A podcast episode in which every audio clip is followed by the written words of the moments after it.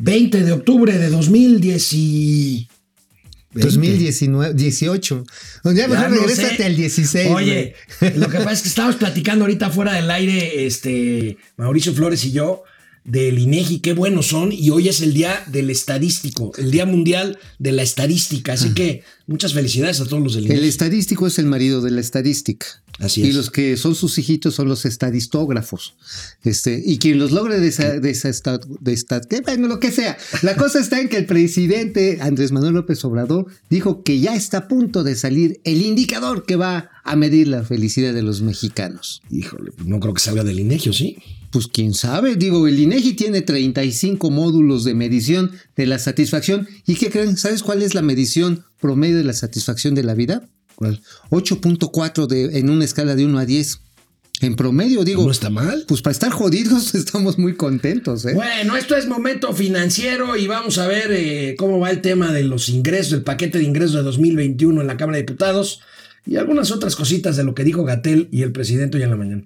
Vamos. Esto es Momento Financiero. El espacio en el que todos podemos hablar. Balanza comercial, Inflación, evaluación, tasas de interés, momento financiero, el análisis económico más claro, objetivo y divertido de Internet. sin tanto choro. Sí, Y como les gusta, peladito y a la boca. ¡Órale!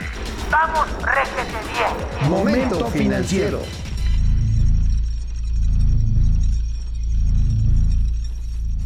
Eh, en el paquete que se mandó a la Cámara de Diputados, eh, la Secretaría de Hacienda planteó incrementar, amigo, corrígeme si estoy mal, incrementar un poco la cuota esta que se paga. Recuerden ustedes que hemos hablado aquí de un mecanismo de compensación.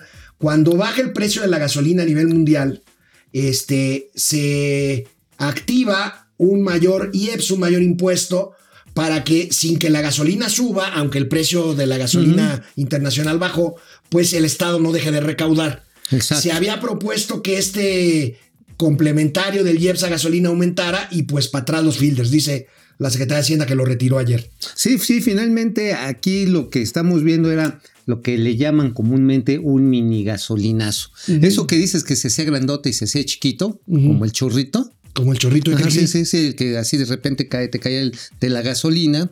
¿Y cuánto le va a poner usted? Ya no te alcanzaban, le ponían nada más 100 varos. Bueno, la cuestión está en que este estímulo fiscal había venido funcionando como amortiguador desde el periodo perro maldito, infeliz, desgraciado neoliberal.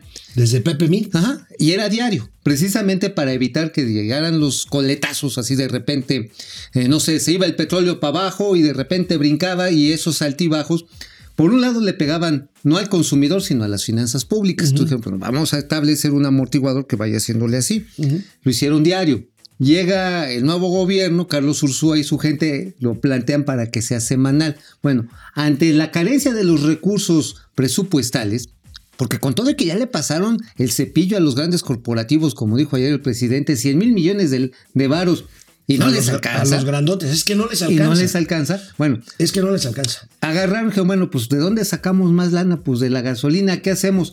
Pues ese amortiguador, pues que era así un tipo Bog, pues ahora se lo vamos a hacer estilo, este, Yamamoto, ¿no? Este, Rosfrans. No, Yamamoto, o sea, No.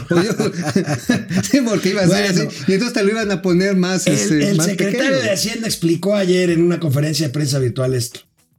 buena idea que si hubiera sido aprobada, eh, César no hubiera tenido ningún impacto inflacionario porque era poner un piso cuando la- los precios de los hidrocarburos están muy abajo, decidimos para facilitar el tránsito que fuera retirado. Entonces esto no va a ser parte de lo que va a ser llevado eh, como, un elemento del dictamen y para, para aprobación.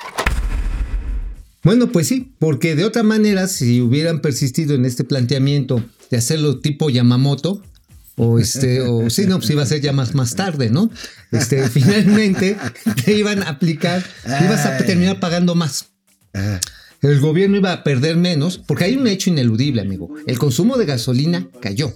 Y, y yo creo que no se va a recuperar pronto. No pronto. Además, hay una sustitución de, de uso de gasolina por otros medios eh, pues de combustión. Bueno, no de combustión, para la movilización de unidades terrestres. Oye, amigo, ¿sabes también que ajustaron a la baja el incremento este que tú nos habías comentado aquí en exclusiva de los el uso de derechos por el espectro para internet Ajá, y para telefonía? Lo bajaron, lo bajaron bastante, como podemos ver en estos datos del financiero, lo bajaron de un nivel de más de 50% 8% a 7%. Sí, no, pues es que la querían, ahora sí que, pues no la querían desdoblar, amigo, porque, sí, sí, porque era un aumento de casi el doble. A eso me refiero. Estaba en 56.5%. Todo lo que es el espectro, digamos, para las tecnologías de 3G, 4G y 5G. Digo, para hablar más o menos así, este, en la onda de que traen los chavos, ¿no? Es que ya mi teléfono Pero bueno, 5G. queridos amigos y amigas, esta es una excepción porque en general el paquete va a pasar igual y nos van a seguir apretando el, en, el, eh, este, el SAT nos va a seguir apretando. No se autorizan deducciones. ¿Para no coches nuevos? Para coches nuevos, ni para restaurantes, ni para prestaciones laborales. Y el subsecretario Llorio explica, pues lo que es obvio. Dicen, no vamos a bajar impuestos porque esto tendría que ir aparejado a cortar gasto. A ver, ¿qué dice el subsecretario? Yo lo que pondría es los criterios con los que se han estado evaluando las propuestas, es si tienen o no impacto en la carátula. Hay que recordar que si hubiera un ajuste por el lado del ingreso eh, que reflejara una disminución de estos, tendría que haberse reflejado del lado del gasto. Por lo tanto, la forma en la que se ha estado evaluando las propuestas es en el paquete en lo general y no solamente por la ley de ingresos. Bueno, pues mira, en algunos países como en Estados Unidos, como en la Unión Europea, lo que han hecho es para enfrentar la recesión, recurren a métodos neokeynesianos. En otras Explícanos qué es eso de estimular la demanda agregada. ¿Cómo es eso? Le quitas carga fiscal. Obviamente, pues Estados Unidos tienen el dólar, ¿no? Pues ellos hacen los dólares, no tienen bronca. Este, los europeos, como sea, pues tienen altos niveles de desarrollo tecnológico, científico y exportan este tipo de bienes. En México tenemos exceso de ocurrencias y eso no se exporta.